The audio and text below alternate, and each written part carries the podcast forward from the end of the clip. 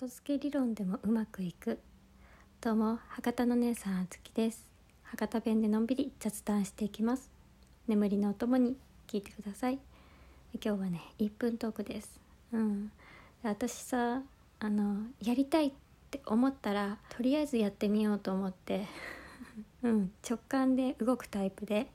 やけんさ全然その前にどういう風にするっていうのを考えずにやるけんさ、うん。まあ、失敗することも多々あるんやけどたまにあの成功することもあって なんかうまくいったななんでうまくいったんやろうなっていうのを後から考えるっていうね 後付けをつけていくっていうような感じなんよね。そうでもそっちの方がさ自分を客観的に見れるけんすごくいいなと思って。